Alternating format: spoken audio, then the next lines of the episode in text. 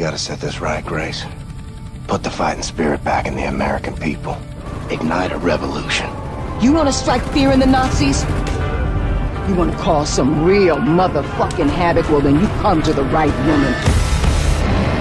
Saiu há duas semanas e é um dos videojogos que se põe na linha da frente em termos de expectativas de grandes receitas no Natal. É talvez demasiado violento para a quadra, mas vai ser difícil aos fãs dos first-person shooters, os jogos de tiroteio e guerra, pelo menos não ponderarem a sério a sua compra.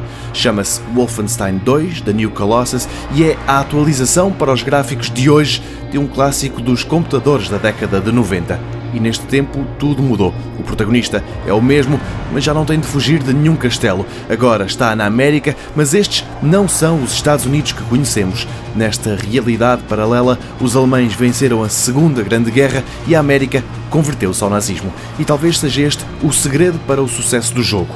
Apesar de ser bem mais sombrio do que a realidade, a verdade é que não é assim tão difícil traçar um paralelismo com a atualidade em que os supremacistas brancos se manifestam na rua como há muitos anos não o faziam. As análises são francamente positivas. Dizem-se coisas como um dos melhores jogos de tiros da nossa geração, ou por exemplo, um jogo incrível com uma trama cheia de volte-faces, bem escrita e com personagens credíveis, cada um com a sua maneira de ser e motivações. Com o ano a chegar ao fim, as médias do Metacritic atiram-no para uma posição entre os 5 melhores de 2017. Existem versões para a PS4 e para a Xbox One.